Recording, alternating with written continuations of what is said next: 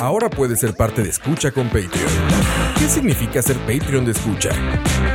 Todos los suscritos al Patreon de Escucha tendrán acceso exclusivo a nuestros programas una semana por adelantado y horas después de su transmisión en vivo. Tendrán acceso exclusivo a los programas en vivo en video a través de YouTube. Tu nombre será mencionado en nuestros programas. Y para los Patreon Premium tendremos un artículo de escucha, como gorras y tazas como los que utilizamos en los programas. En Escucha, nos esforzamos mucho por darte contenido variado, divertido, informativo y opinión sin filtros ni censura. Ahora, tú puedes ser parte de esto y ayudarnos a mantener el proyecto creando más y mejores podcasts, donde el más importante de todos es el escucha.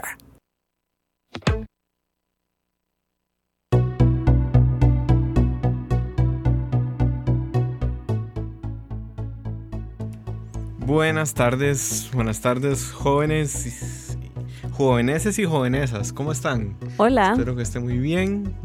Bienvenida Silvi, ¿cómo estás? Todo bien, Moiso. Todo bien, aquí estamos en Malas Decisiones número 53. Yo le había entendido a, alguien, creo que era Campos, que realmente mejor no siguiéramos numerando el programa, pero no me importa. Ya está. Y estamos numerando los programas otra vez, pero ya ahora sí con la numeración que corresponde. Y bienvenidas y bienvenidos a Malas Decisiones número 53. El tema de hoy es. Silvi, ¿cuál? Debates. ¿Y por qué vamos a hablar de debates? Contame. Bueno, este es una historia muy graciosa. Eh, recientemente, como hace un mes, eh, me invitaron como panelista a un debate. Ajá. Este, iba a ser un debate sobre eh, género, aborto y sociedad, así de amplio, todos esos temas en una sola discusión, pero aún así me pareció interesante. Me pareció interesante porque los otros panelistas eran primero una activista feminista que se llama Jessica Arquero. Saludos que- a Jessica. Saludos a Jessica, eh, cuyo perfil me pareció súper interesante porque Jessica ha sido candidata a la vicepresidencia del PT dos veces, este, es trabajadora social y bueno, tiene una larga trayectoria de activismo. Y por el otro lado estaban...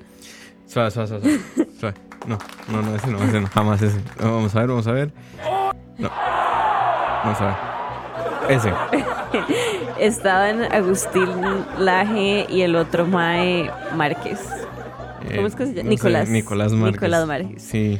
Entonces, bueno, Jessica y yo tomamos la mala decisión de aceptar, Porque no podía ser de otra forma. porque no podía ser de otra forma, de participar en ese debate.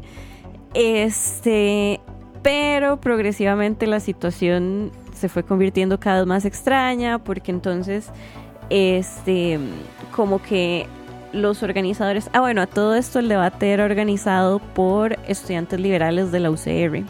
Que de liberales tienen poco. Saludos, muchachos. Poco. Este, básicamente los organizadores y el moderador tenían una comunicación directa casi que constante con los que están trayendo a estos dos maes, Laje y Márquez. Este, y nosotros no supimos nada de los maes por un mes hasta que nos mandaron el formato, que era un formato súper escueto. Y cuando comenté las preguntas con el, con el mae que iba a ser el moderador, me dijo, sí, mira, es que el formato tuvo que ser así porque así lo quisieron los representantes de ellos.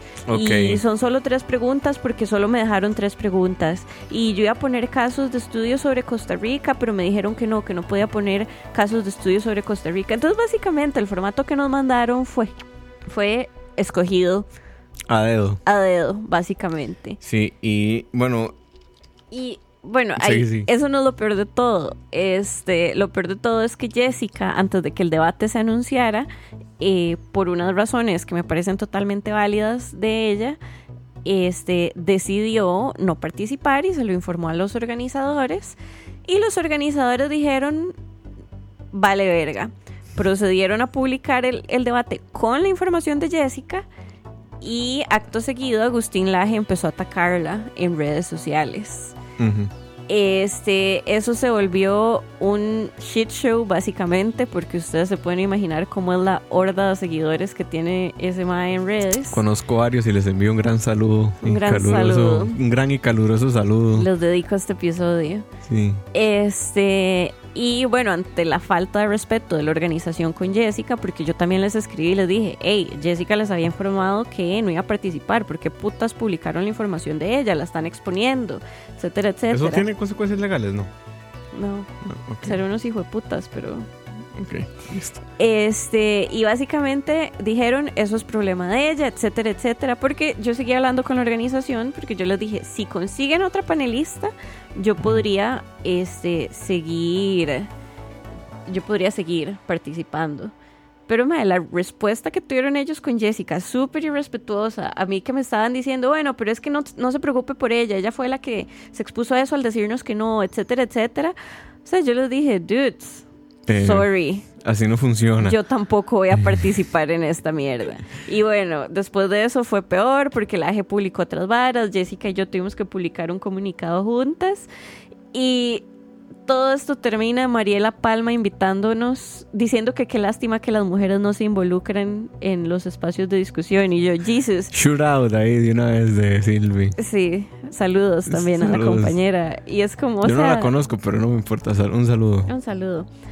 Pero me encanta como todo esto se convirtió en básicamente una oportunidad para atacar a dos mujeres que nada más decidimos participar en un debate y después no, como si fuera el primer debate en el universo que se cancela.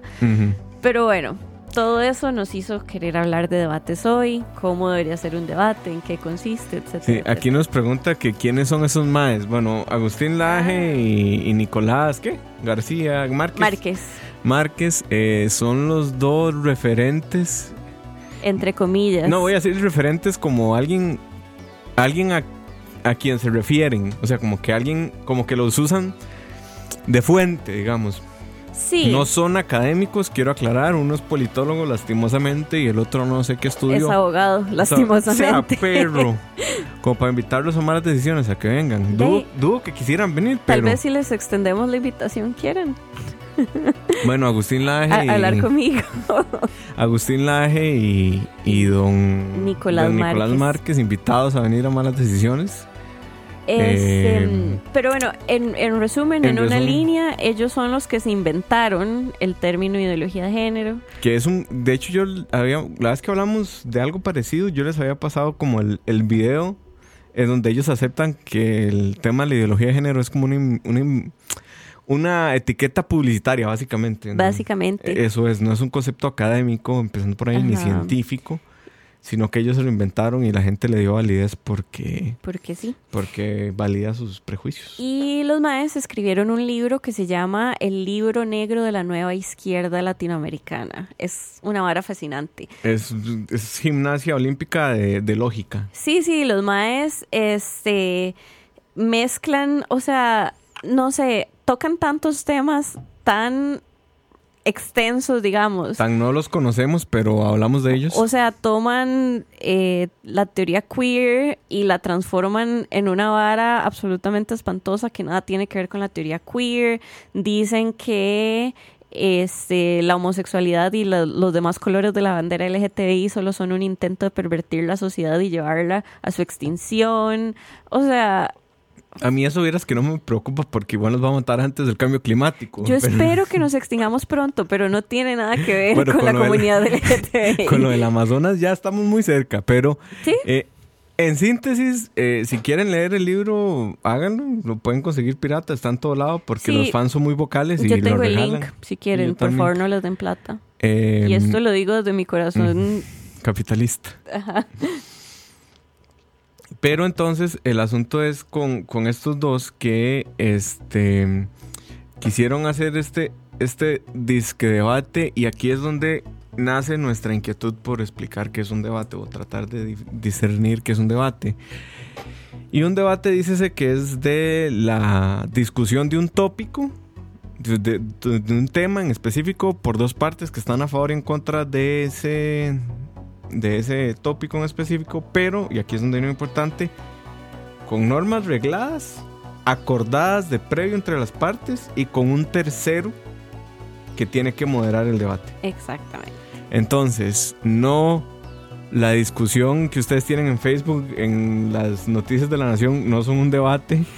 No, le, lo que ustedes hablan con sus tíos en WhatsApp no es un debate, digamos que es una discusión, si se quiere, pero un debate como tal no. ¿Y por qué es tan importante todo esto que acabo de mencionar? Bueno, es importante porque en un debate hay, hay muchas cosas que uno puede hacer que estarán bien o no dependiendo de, lo que, de lo que uno busque perseguir y yo creo que eh, podríamos ir como enumerando puntos para tener un sano debate, ¿no?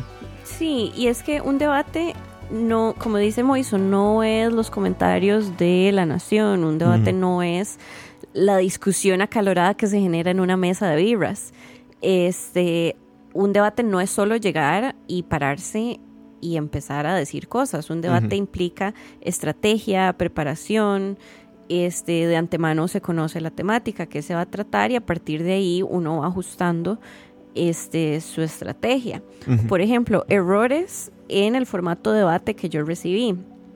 Este, hay distintos tipos de formato de, debate y el que se iba a usar en este era el full face to face, que es como el que se usa en el debate en, el Parlamento británico, que a veces se puede salir de control. Sí, que se vuelan pichazos. Este, y es una voladera de pichazos, básicamente. En la asamblea, acá, digamos, en la asamblea legislativa, lo más cercano a eso es las cuando se llama comparecer al presidente de la República a la Asamblea Legislativa. Eso es lo más cercano que tenemos, creo yo. Sí. Sí, porque en realidad nuestra, nuestra asamblea no debate, debate, o sea, es, un debate, hay control político y es muy normado y se pueden responder entre ellos, pero no es un debate. Sí, no es un debate. O sea, por ejemplo, no es la voladera de pichazos que se tiene en el Parlamento británico, que es una vara. es impresionante. Si ustedes son tan raros como yo, es chísima nada más dejarlo ahí de background mientras uno trabaja. las varas que se dicen. Bueno, yo en la Asamblea Legislativa, ¿verdad? Yo también, dependiendo de lo que haya. del mood. Yo algunas comisiones. Pero bueno, este, volviendo al tema. Este, un debate básicamente es para discutir una temática en particular. Errores que yo vi en el formato de debate que se nos envió. Primero, la primera pregunta decía, ¿existe o no una ideología de género? Eso era toda la pregunta. Bueno, ok, está bien, podemos partir de eso. Pero la segunda pregunta era, entonces... El, aborto es un derecho, ¿no? Así. No, esa era la última. Pero la segunda pregunta básicamente empezaba, entonces la ideología de género es una ampliación o no de derechos. Y lo que yo le tuve que decir al moderador es, hey, suave, su segunda pregunta está partiendo de, la, respuesta de la primera. Sí, ahí, en, en, eso yo creo que hay que ser muy, muy honesto con la audiencia, digamos el debate no puede ser nunca parcial. Jamás. nunca lo es. O al menos no debería serlo desde la organización misma. Exactamente. Que es, lo que creo que estás exponiendo, ¿no? Sí, ese es el punto. O sea, si la organización misma ya toma un lado tan parcializado de la estructuración de las preguntas y del formato y demás, porque incluso estos más están diciendo, no importa ahí, eh, escogemos quién va de primero tirando una moneda. O sea, así no funcionan los debates. Evidentemente la parte a favor tiene que exponer primero, porque esa es la lógica del proceso. Pero bueno. Porque es bastante legal también, ¿verdad? Eso. O sea, si yo estoy a favor, tengo que mostrar que estoy. No, exacto. Si que, que estoy en lo correcto. Exactamente. Por ejemplo, en un proceso penal, el primero en exponer es el fiscal, porque entonces la parte que se está defendiendo tiene que saber a qué se está defendiendo. No puedes decirle a un imputado, vaya, exponga usted primero para que después la fiscalía lo masacre. Este, pero entonces eso, primero que tiene que haber una estructura lógica a la hora de preparar el formato, es decir, que las preguntas primero tengan cierto contenido coherente con la temática del debate y segundo que las preguntas no incidan en las mismas respuestas. O sea, no puedes empezar una pregunta asumiendo la respuesta de otra. Este, y el orden es esencial. O sea, uno no puede llegar y decir, ahí tiramos una moneda. O sea, si se va a llegar a discutir el, la el impacto no de la presidencia de Bolsonaro en la protección del ambiente brasileño, del medio ambiente brasileño, no puedes esperar que la persona en contra vaya primero, porque así no funciona. Aquí nos pregunta Pablo de la jueputa. ¿Y esa gente tiene seguidores? Sí, y muchos. Muchísimos. Son más de los que usted cree. Jason González, uno, vengo llegando, ¿cuál debate mal hecho están hablando? Es una anécdota que le pasó a Silvi con Don Laje y Don Márquez. Si no sabe quiénes son, búsquelos. Se va a decepcionar mucho. No los recomendamos. No son los genios literarios, científicos, académicos que sus seguidores dicen que son. Más bien son, y yo lo voy a decir con toda la propiedad, y aquí pueden venir a decirme lo que les dé la gana y no me importa son unos farsantes disfrazados de, falso academicismo, eso es lo que son. Y además son unos bullies en redes, porque ustedes no saben. O sea, el Mae se echó una llorada en Twitter, después fue echarse una llorada en Facebook en la que publicó una foto de Jessica, Mae. Después hizo todo un video llorando en YouTube que no he visto, pero las hordas de seguidores que me han estado escribiendo, eh, que me han estado mandando mensajes por Facebook, ya me mandaron el link. Este, entonces Jason, al inicio contamos el chiste con lujo de detalles, entonces eh, apenas lo subamos, escucharlo. Sí, y bueno, ahí digamos, partiendo de la estructura lógica del debate, los debates, hay dos, yo creo que hay dos como dos corrientes en los debates. La primera es la que es un debate para defender un punto, digamos, o sea, eh, podemos hacer un debate para defender el punto de estar a favor o no del aborto por ejemplo, tema candente últimamente. Pero hay otros debates que son un poco más que son más están más en el plano de la metafísica y que es como los debates para llegar a la verdad. Que yo, yo les llamo así, que son debates que no se centran básicamente en defender ninguna postura en específico.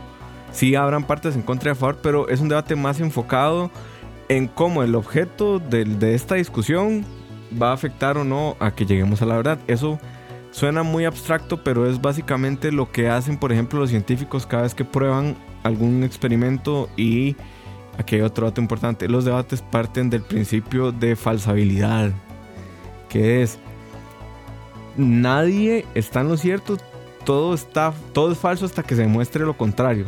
Eso quiere decir que la parte que está diciendo estoy a favor de algo es la que tiene que probarlo.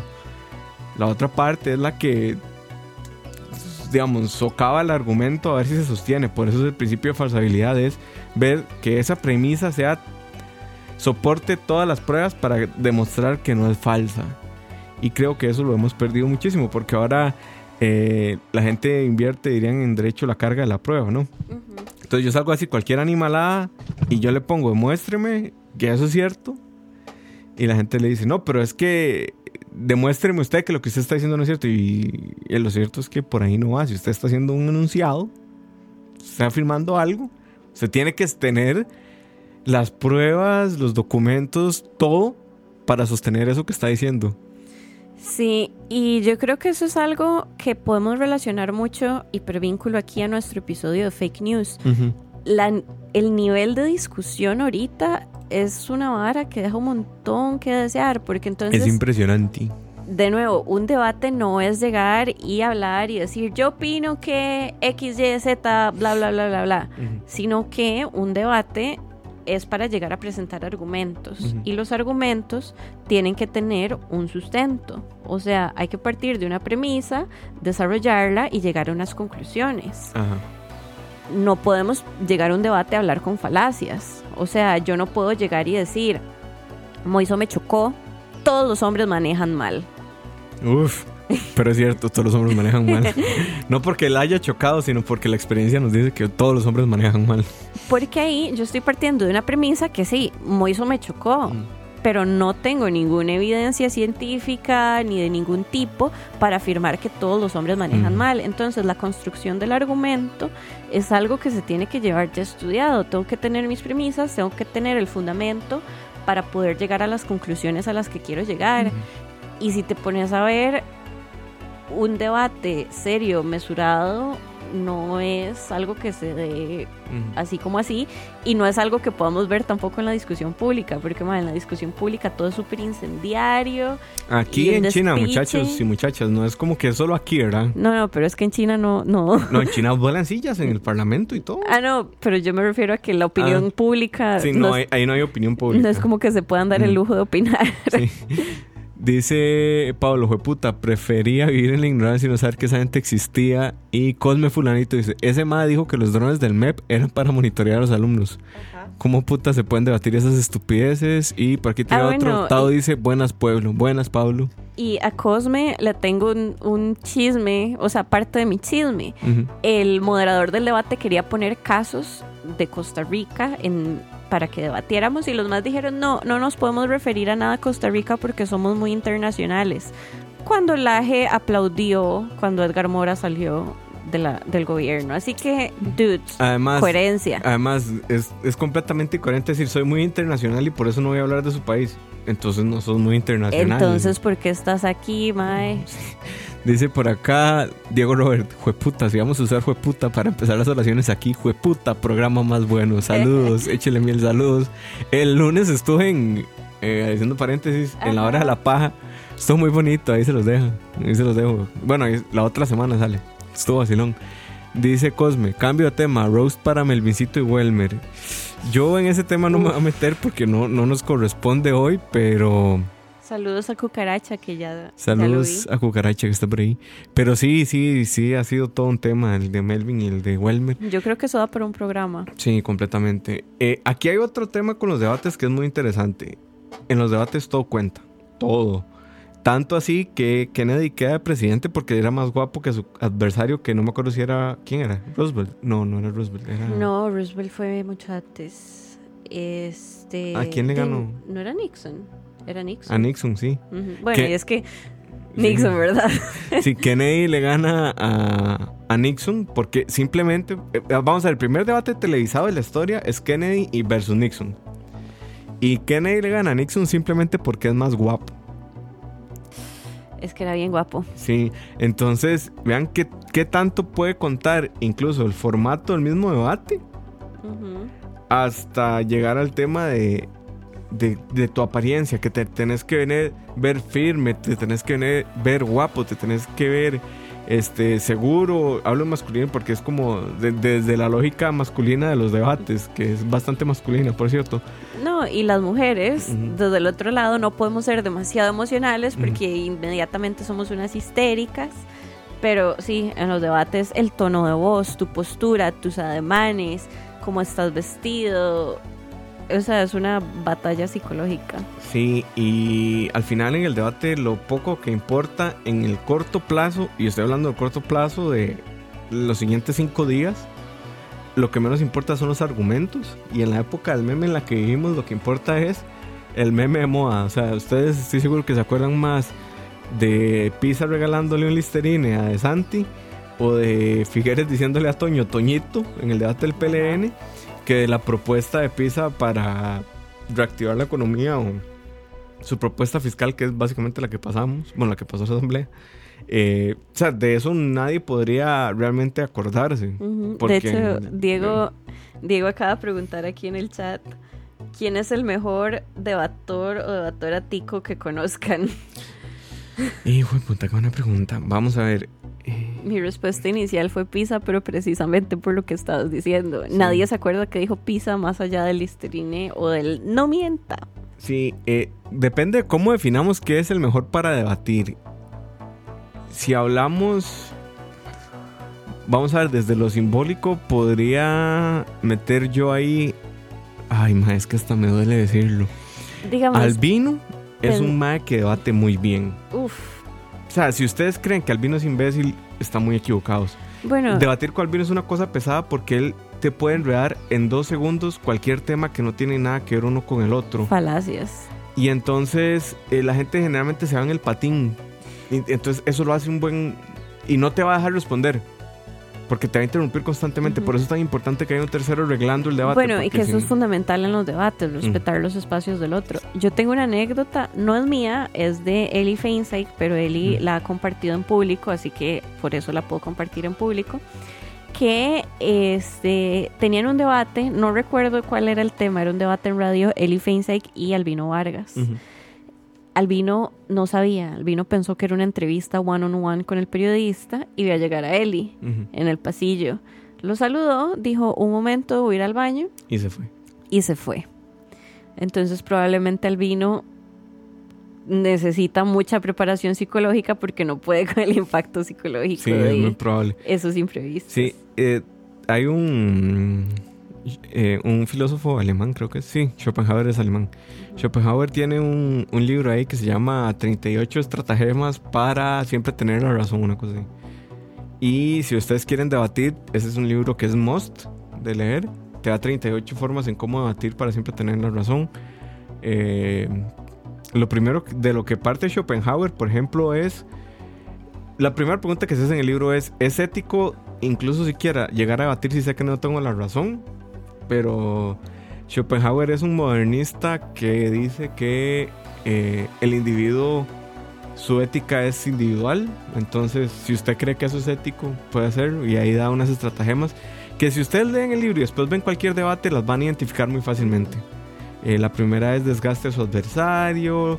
La segunda es como que no muestre su argumento todo de una vez porque si no lo van a despedazar. No pierda la calma. Y ustedes ven- leen eso y, y ven después en clave, en esa clave, todos los debates que tiene Albino y los usa todos al pie de la letra, cabrón. Tendré que repasar un debate de Albino. para- Sí, sí, y lean ese libro, es cortito. Otto Guevara es otra persona que la pusieron por ahí que es muy bueno para debatir. Otto, a mí me parece que el MAE tiene mucho manejo como de sí mismo. Escénico. Ajá, o sea, está consciente de su cuerpo, cómo lo va usando, su tono de voz, etcétera, etcétera. El Otto de los últimos años, es decir, que no lo amo a pesar de coincidir ideológicamente con él, porque tomó un giro populista, pero digamos, eso ya es más de contenido ideológico que de la forma de debatir. Pero Otto debatiendo, estoy de acuerdo que es bueno. Por aquí dicen que Randall Rivera es bueno debatiendo. S- eh, eh, Es que es diferente, él no debate, él, Él hace una entrevista. Y entonces, eh, la diferencia es que él, vamos a ver, una entrevista no busca realmente defender ningún punto. Busca llegar a, digamos que a la, A la a la verdad. de los hechos. Pero sí es muy bueno entrevistando. O sea, A mí me parece que es excelente, porque es muy distinto entrevistar a moderar un debate. Este, evidentemente un periodista al entrevistar va a tener una línea editorial en la cabeza, un punto al que quiere llegar o al menos una línea que va a tratar de buscar. Este, un moderador de un debate básicamente se tiene que enfocar en que este hijo de puta no le hable encima Ujú. al otro hijo de puta. mm. Eh, Pilar Cisneros no era una buena entrevistadora, de hecho, por precisamente eso. Porque Pilar sí tenía su. Era una buena moderadora. Entrevistadora bien, pero siempre intentaba como imponer su punto de vista y Ujú. era parte de lo que a mí no me gustaba su estilo. Dicen por aquí, Figueres también es bueno debatiendo. Sí, Figueres es un genio, tie- él, él tiene el colmillo del apellido Figueres ahí. O sea, eso nadie se lo va a quitar. Nunca. Y es un genio además para tirarle chinitas a cualquiera. No, y yo creo que en general el mae es un genio de su PR. O sea, toda esa vara del tamal y todo, y todos nos reímos un montón, pero el mae logró ganarse una, em- o sea, recuperar una empatía que yo jamás pensé que la gente le iba a volver a tener. Pero sí, Figueres es, es todo el colmillo está ahí. Sí, Cosme dice, Chema Figueres se la jugaba, lo que no gana lo enreda. Y esa es parte de las premisas también de, de Schopenhauer.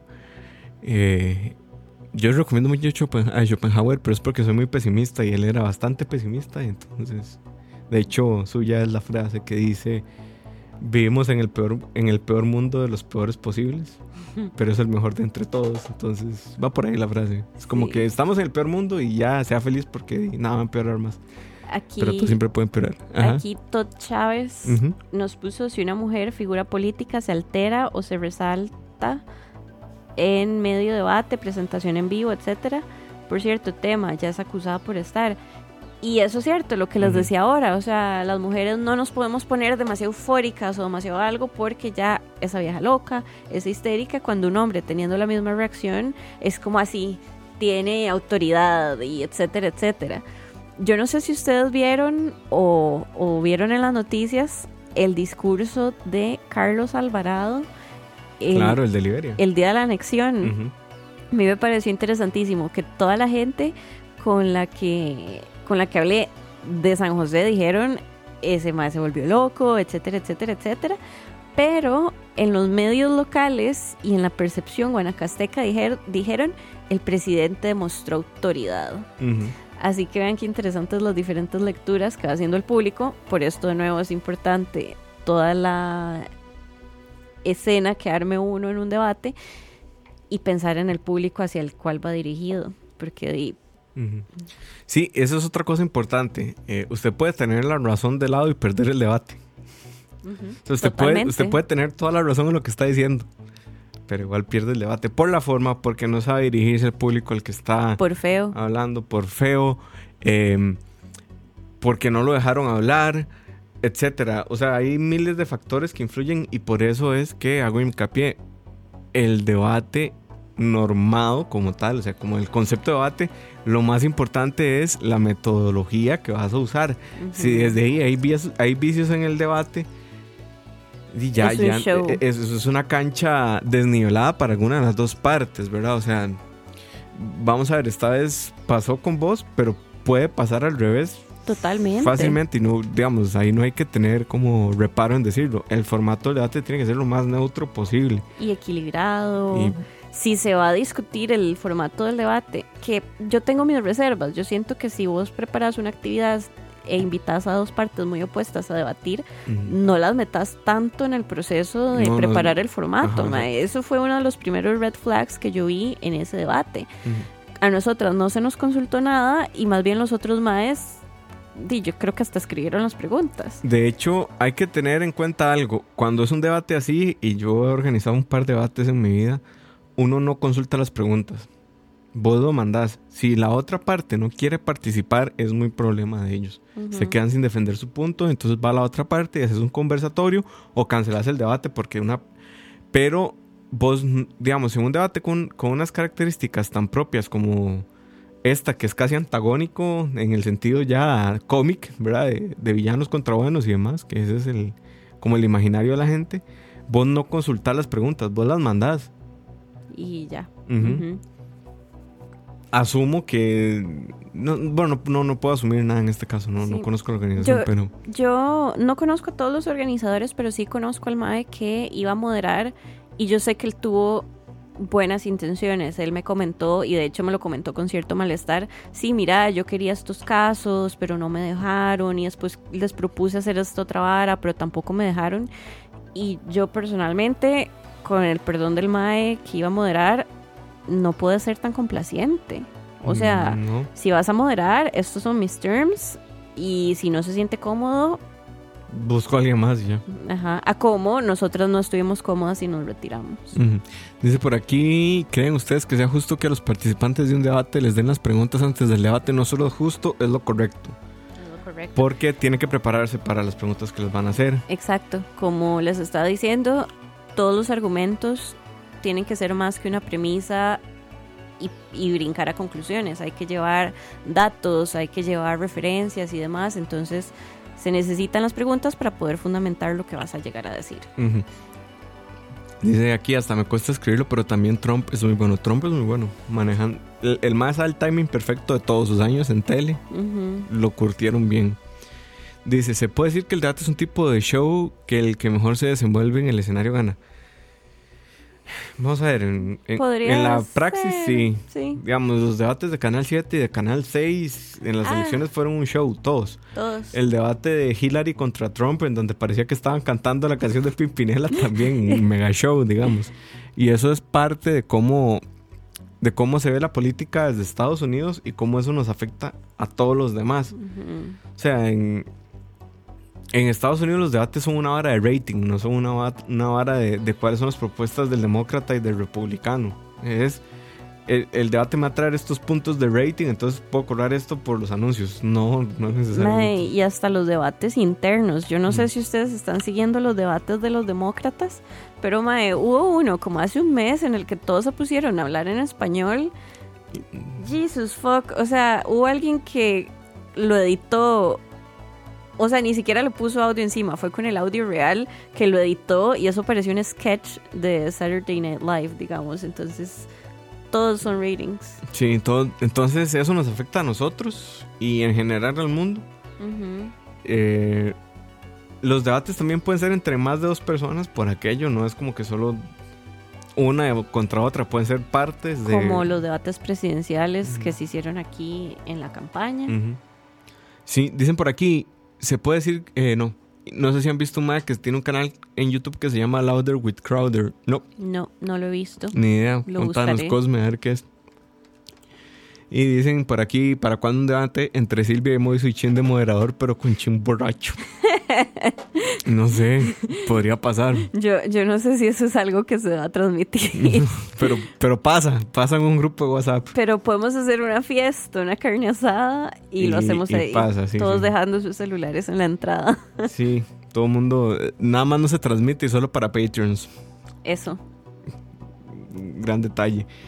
Y bueno, yo no sé si, si realmente como que podríamos hacer una, una recopilación de buenos debates que nos, recorda- que, nos acordemos.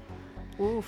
Vamos a ver, el de Pisa y de Santi. Bueno, ese debate en específico a nadie le importa. Ese highlight Ese del momento. debate en el 7 fue impresionante.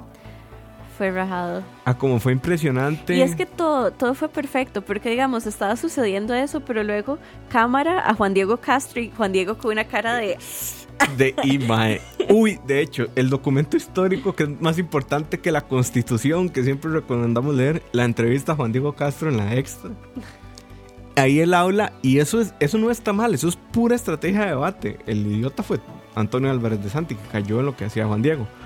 Pero Juan Diego, en, en ese, digamos, en esa, en ese artículo, en esa entrevista, el MA explica cómo se preparó para joderle la vida a Antonio Álvarez de Santi Sí. en todos los debates. Y decía, yo empezaba hablando de cosas que sabía que a él lo iban a molestar.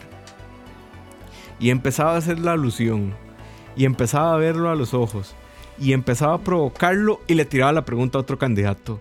Entonces lo descolocaba de tal forma que Antonio Álvarez de Santi nunca sabía cuándo le iba a preguntar algo Juan Diego Castro. Y entonces después, fuera la cosa más sencilla del mundo, igual se iba a triguear porque ya tenía, ya le estaba, diría mi papá, aterrando la cachimba. ya le estaba tirando. Gran frase. Sí, ya le estaba tirando demasiado carbón. Entonces, como estaba siempre a la defensiva, en el momento en que le preguntaban, era un, un fosforito. Bueno, y aquí hay que señalar una cosa. Este, Juan Diego Castro es penalista. Entonces él sabe esas O cosas. sea, el proceso penal, para los que no están familiarizados, es un proceso esencialmente oral. Mm. O sea, en el proceso penal, las impugnaciones, los recursos se hacen de forma oral, este cómo se entrevista, cómo se interroga a los testigos, cómo se presenta la prueba, cómo se interactúa con el fiscal, todo, todo, todo es oral. Y Juan Diego Castro es un penalista con décadas ejerciendo en la rama, entonces obviamente es un mae que está súper entrenado en ver a su adversario, en jugarlo, porque digamos, aquí no es como en Estados, ¿verdad? Que en. Estados y el common law es un show. Aquí es Literal es un show. es un vara. show, aquí es un poquito más mesurado, pero aún así es una vara que tenés que jugar con tu adversario, entiéndase con la otra parte, Mm. porque di, es la libertad de esta persona. Entonces, por eso Juan Diego Castro destrozó a Santi psicológicamente de esa manera, porque es lo que la forma con la que él se gana la vida.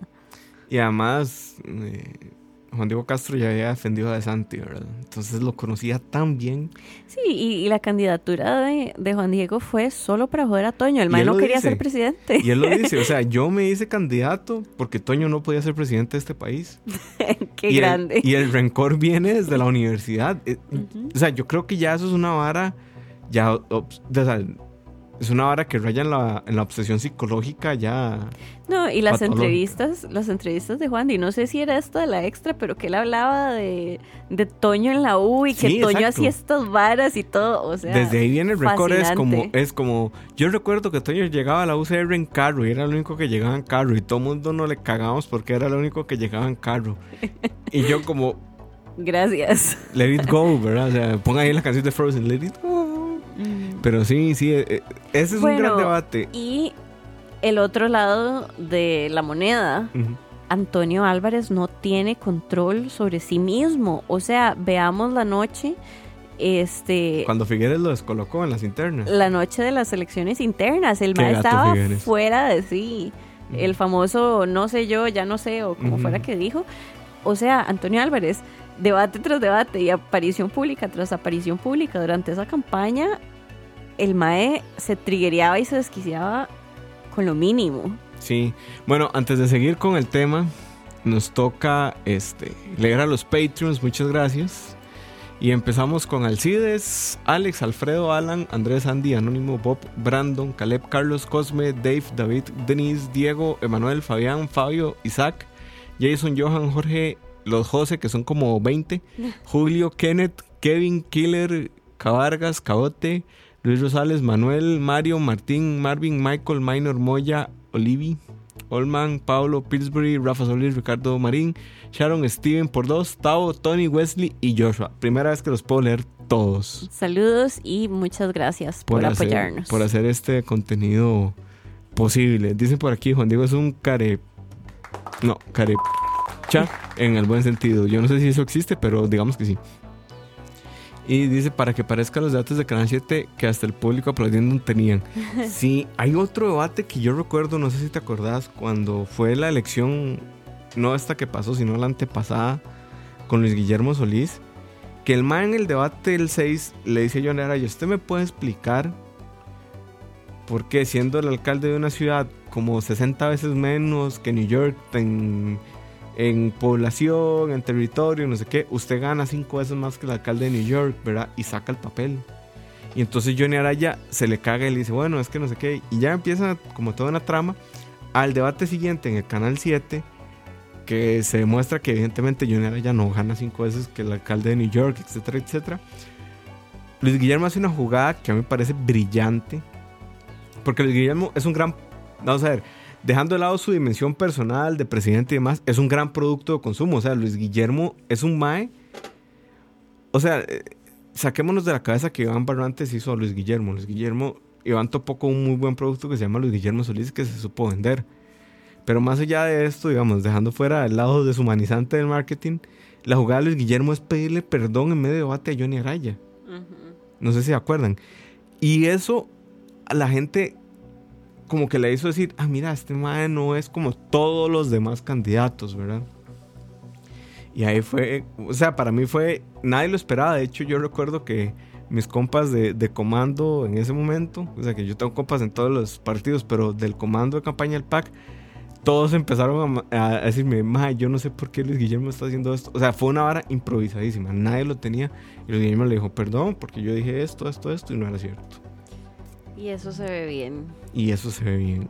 Que alguien pida disculpas se ve bien. Eh, Villalta es otro más que sabe, otro, político que sabe batir bien hasta que lo metes con 40 más que son como 20 años mayor que él y lo dejan como el chiquillo siempre.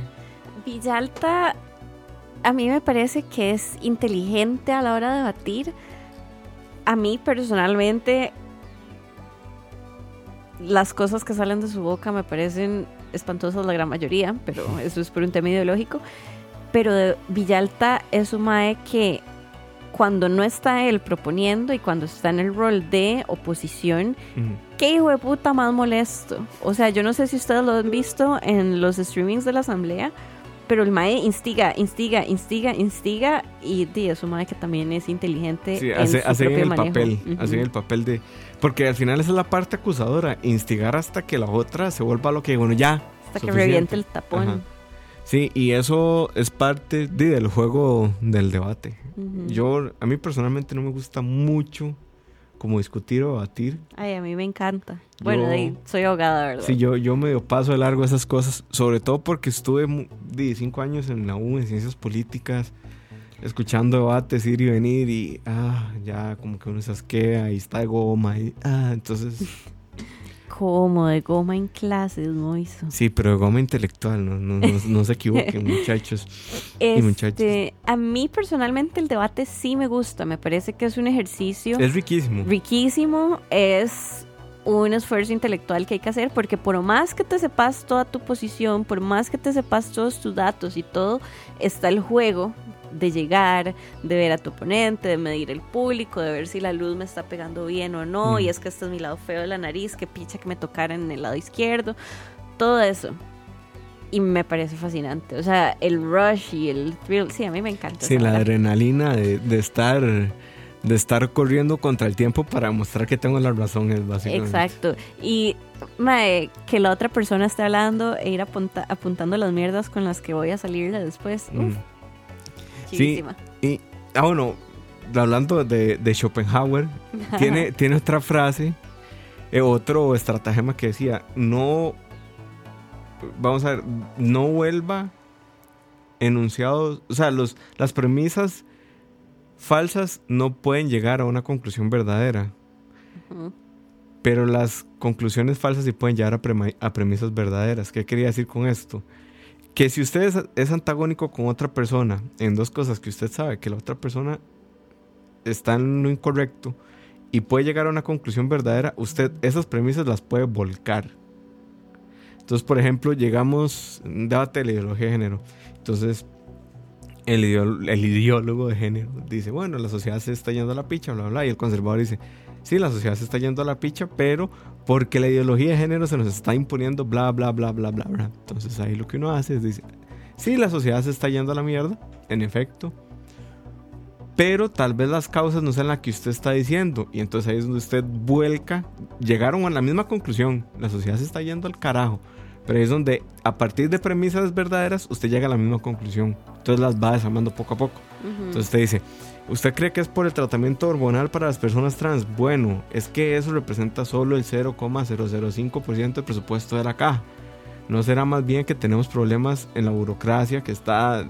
Y entonces ahí usted empieza, a partir de la misma conclusión, construye. Construye otras premisas y al final la conclusión es la misma. Entonces usted dice, bueno, entonces podríamos estar de acuerdo en que la sociedad está yendo a la picha, ¿verdad? Pero no es por los playos. Pero no es por los playos. Entonces son parte, es muy interesante, lean ese libro, la verdad. Y también discutan con ustedes mismos si es ético o no entrar a un debate sabiendo que ustedes no tienen la razón de antemano, ¿verdad? Que es parte de... Yo creo que es relativo. Depende del tema. Muy Schopenhauer de tu parte. Bueno. Persona con la que no me gustaría debatir, dice Pumpi, con Silvia. Silvia, Silvia lo toma así con un corazón gigante. Pero ¿por qué?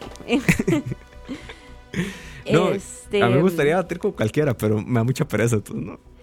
No, lo que iba a decir, porque me quedé pensando eso que dijiste de ir a un debate eh, sin saber si tengo, eh, sabiendo que no tengo la razón. Yo creo que ese es un dilema muy constante en mi profesión. Este, muchas veces cuando uno enfrenta un tema de un cliente, no estás en la posición que te gustaría estar. Por ejemplo, eh, yo no veo penal, pero imagínense si este Mae es, lo acusan de robarse un carro.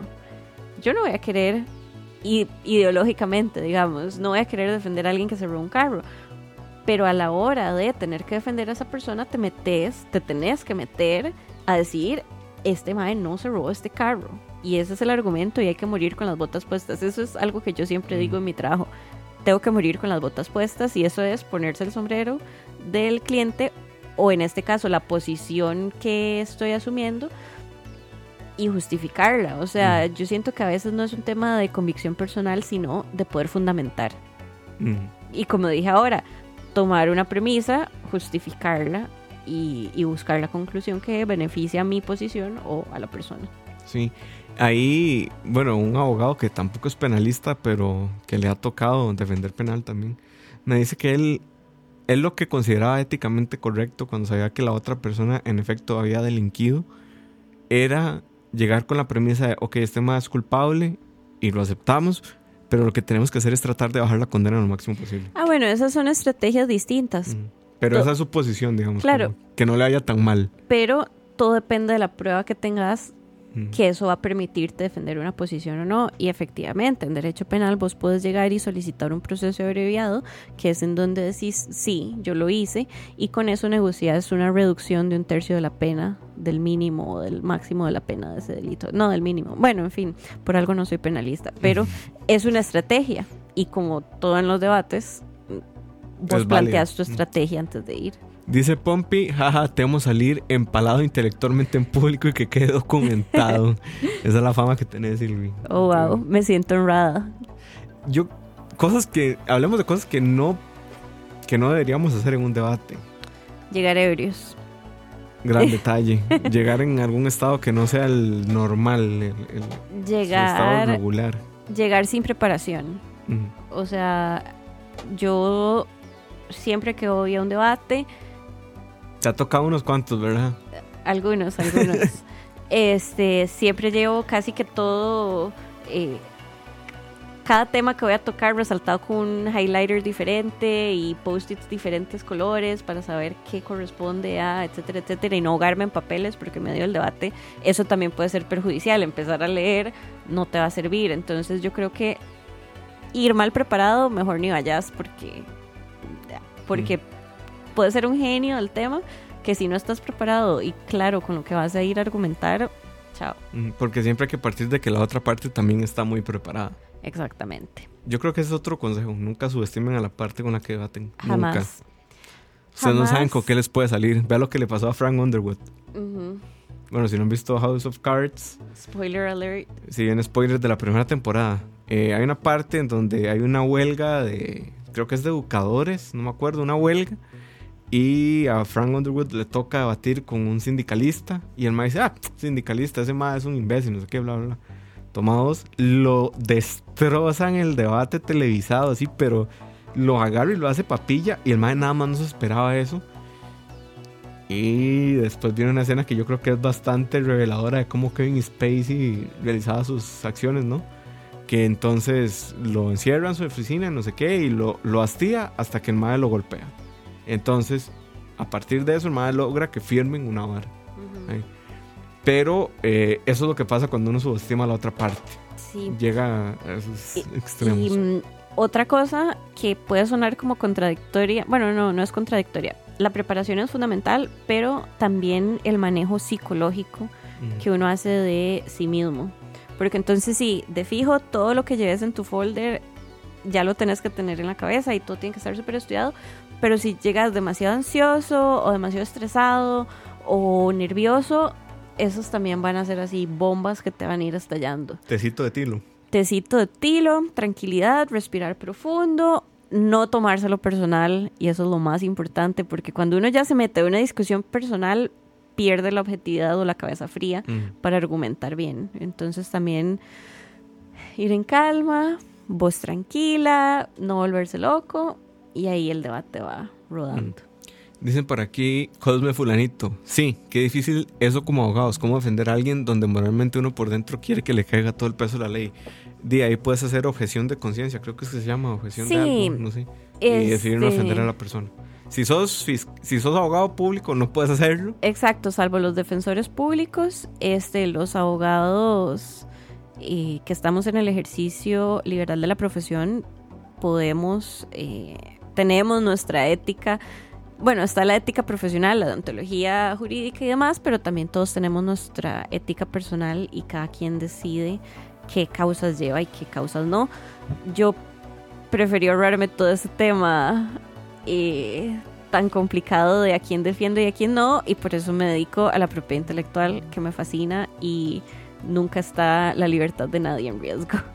Dice Cosme, ese es un buen punto. ¿Cuál es el debate donde han visto hacer mierda a la otra persona? Uy, yo he visto muchos. He visto muchos. Vamos a ver.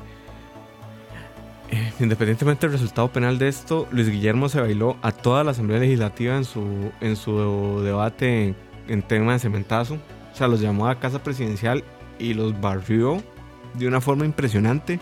Eran seis diputados contra Luis Guillermo y no le hicieron ni cosquillas. El man salió muchísimo más fortalecido Con la frente en alto. y riendo y todo. Sí. Él, o sea, es lo que digo, es un carajo muy inteligente. Seis diputados en contra no le pudieron hacer ni cosquillas a Luis Guillermo en ese debate en específico, ¿verdad? Ya el resultado penal, como les digo, será otro. Em, ¿Cuál otro? El de Figueres contra De Santi, donde le dijo que le faltaban huevos. Clásicos. Odio esa expresión, pero eh, lo revolcó, lo, lo destruyó completamente. sí. ¿Y qué más? Hay otros debates en donde la parte ni siquiera se presentó, que con ya solo eso ya uno sabía que, lo menospreciaba completamente. como los debates de Otón contra Oscar Arias, que Oscar Arias nunca se presentó a un debate con Otón Solís. Qué increíble y cómo, aún así ganó. qué increíble cómo Oscar Arias no iba. No, y ya él sabía Y que no los tenía- necesitaba. No, él sabía que no. Toma uno de los debates de Fabricio Carlos Alvarado. Carlos Alvarado, en efecto, sí, Sí. sí, sí destruyó en algunos debates a Bueno, y es que... los poquitos, creo que fueron dos o Y tres. es que Fabricio sostiene todos sus argumentos, o sea, lo que les digo, la estructura argumentativa.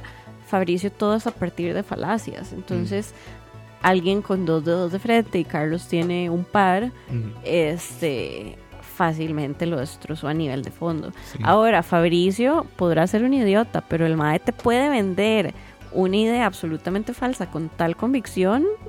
Yo no, yo no digo que él es idiota, en realidad creo que es un carajo inteligente que se sabe vender. Sí, Que las cosas que defiende no estoy de acuerdo y parten de falsedades.